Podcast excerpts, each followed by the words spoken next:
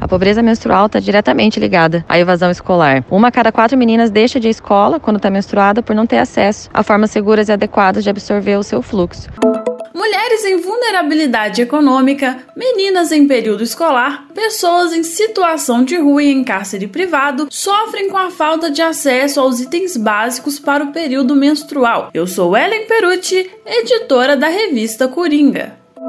E eu sou Luciene Santos, editora da revista Coringa. Está começando o terceiro episódio da série Desigualdade dos Ciclos, um podcast que discute a falta de acesso a produtos de higiene, saneamento básico e políticas públicas. E nesse episódio vamos falar sobre a pobreza menstrual. O significado de pobreza menstrual está relacionado ao sentido literal dos próprios termos. Ela é caracterizada pela falta de acesso a recursos, infraestrutura ou informação em relação aos cuidados que envolvem o corpo feminino e a menstruação, caracterizando assim uma situação de vulnerabilidade dos sujeitos que menstruam. Neste terceiro episódio da nossa série Desigualdade do Ciclo, conversamos com Andressa Carmo, do coletivo Igualdade Menstrual.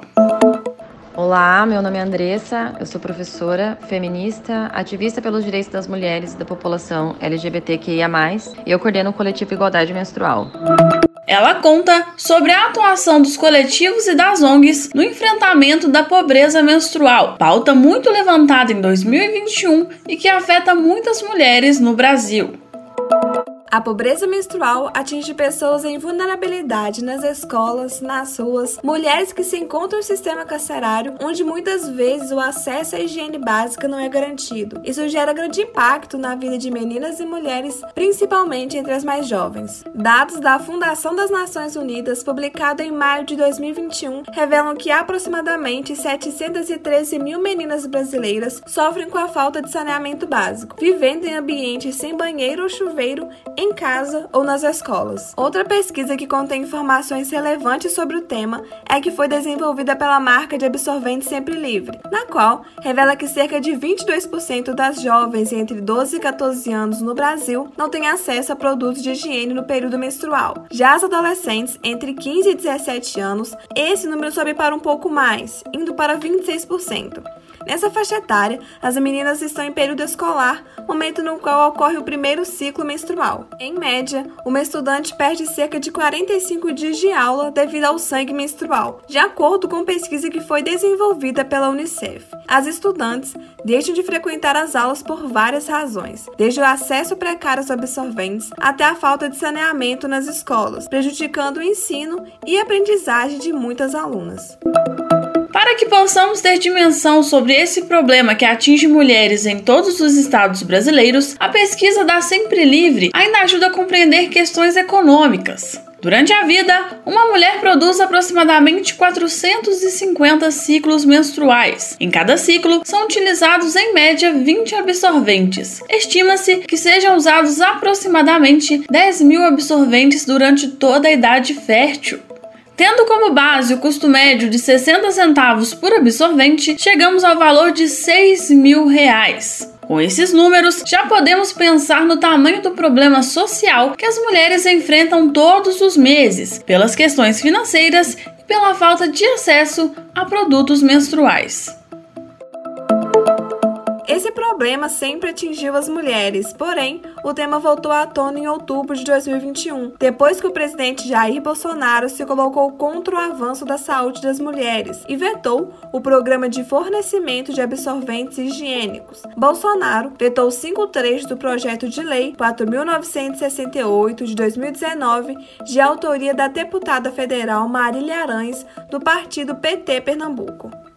O projeto previa a distribuição gratuita de absorventes higiênicos em todo o país. Esse veto afeta principalmente as mulheres em situação de vulnerabilidade econômica, mulheres em sistema carcerário, jovens em período escolar e pessoas que se encontram em situação de rua. Devido a esse retrocesso, manifestantes de movimentos sociais realizaram atos contra a pobreza menstrual e promoveram a distribuição gratuita de absorventes para a população, como foi citado no Jornal Nacional Nacional no dia 14 de outubro de 2021.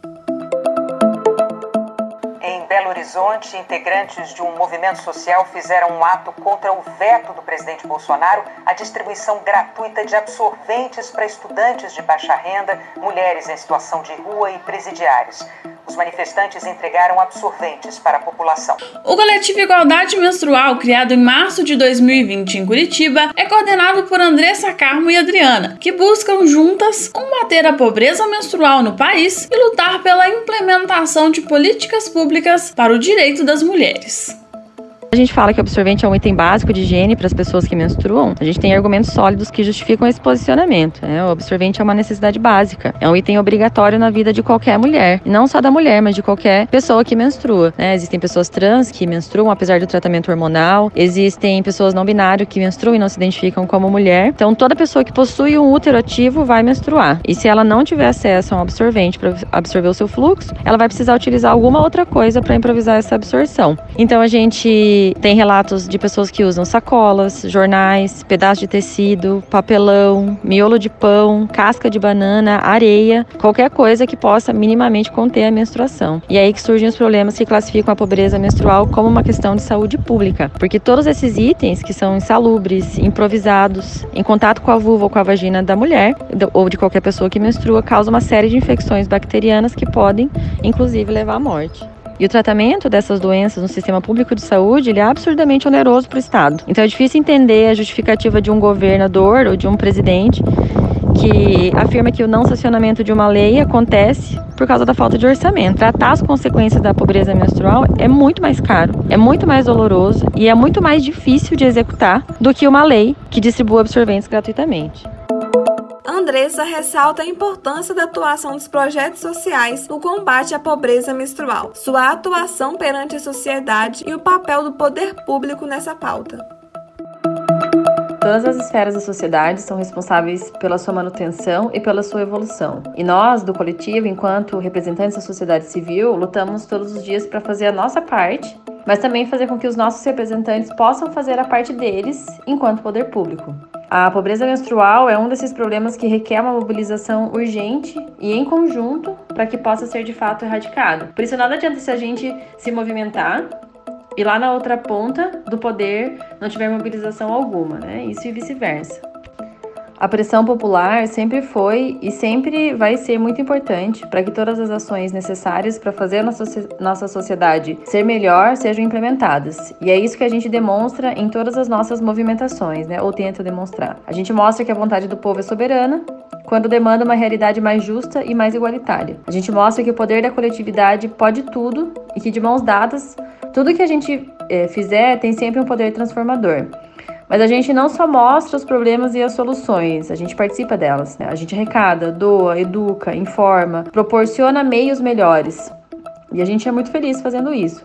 Mas a gente sabe que esse é o papel do Estado, não é nosso. É o papel do Estado poder proporcionar a dignidade mínima que essas pessoas precisam ter para continuar vivendo. E isso pode ser minimamente traduzido na distribuição gratuita de um absorvente, por exemplo. Então, se o Estado quiser mudar a realidade, ele pode. E a gente vai estar tá aqui para apoiar e para continuar cobrando melhorias sempre.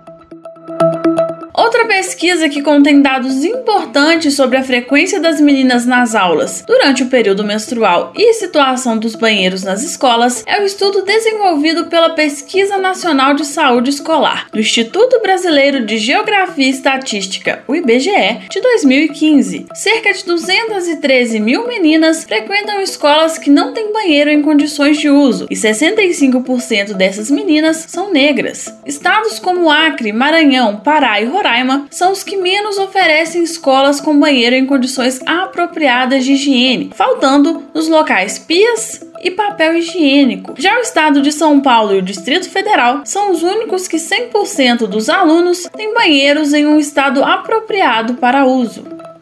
A pobreza menstrual está diretamente ligada à evasão escolar. Uma a cada quatro meninas deixa de escola quando está menstruada por não ter acesso a formas seguras e adequadas de absorver o seu fluxo. Então, isso implica em aproximadamente 45 dias letivos perdidos por ano, né? 25% de um ano escolar, é muita coisa. Na prática, elas têm o seu desenvolvimento e o seu desempenho escolar diretamente afetado pela pobreza menstrual, que contribui muito para que eventualmente elas parem de estudar. Então, além da, da defasagem no processo de aprendizagem, há também os impactos emocionais, os impactos psicológicos que contribuem para que isso venha acontecer. A pobreza menstrual está também intrinsecamente ligada à desigualdade de gênero, porque esse é um problema com o qual os meninos não precisam lidar. Enquanto as meninas deixam de ir à escola quando estão menstruadas porque não tem um mero absorvente, os meninos seguem avançando normalmente sem terem a aquisição do conhecimento interrompida. É um problema que não existe para eles. Isso reflete lá na frente na disparidade de formação dessas pessoas, na inequidade de oportunidades de trabalho, na diferença de remuneração e em todas as outras dimensões que a desigualdade de gênero possui. Assim, conseguimos levar a educação menstrual para diferentes espaços, pessoas e dar mais atenção para a dignidade menstrual, que é uma pauta urgente e precisa ser alcançada em todo o país. No quarto e último episódio da nossa série, convidamos a Simone, integrante do coletivo Flores da Resistência, que atua em Belo Horizonte, para conversar com a gente. Locução Luciene Santos e Ellen Perucci. Roteiro Luciene Santos e edição Ellen Perucci. Esta produção foi realizada para a edição 31 da revista Coringa Dossier da disciplina do Laboratório Integrado 2, grande reportagem do curso de jornalismo da Universidade Federal de Ouro Preto, com supervisão dos professores Michele Tavares, Frederico de Mello e Diogo Azobel.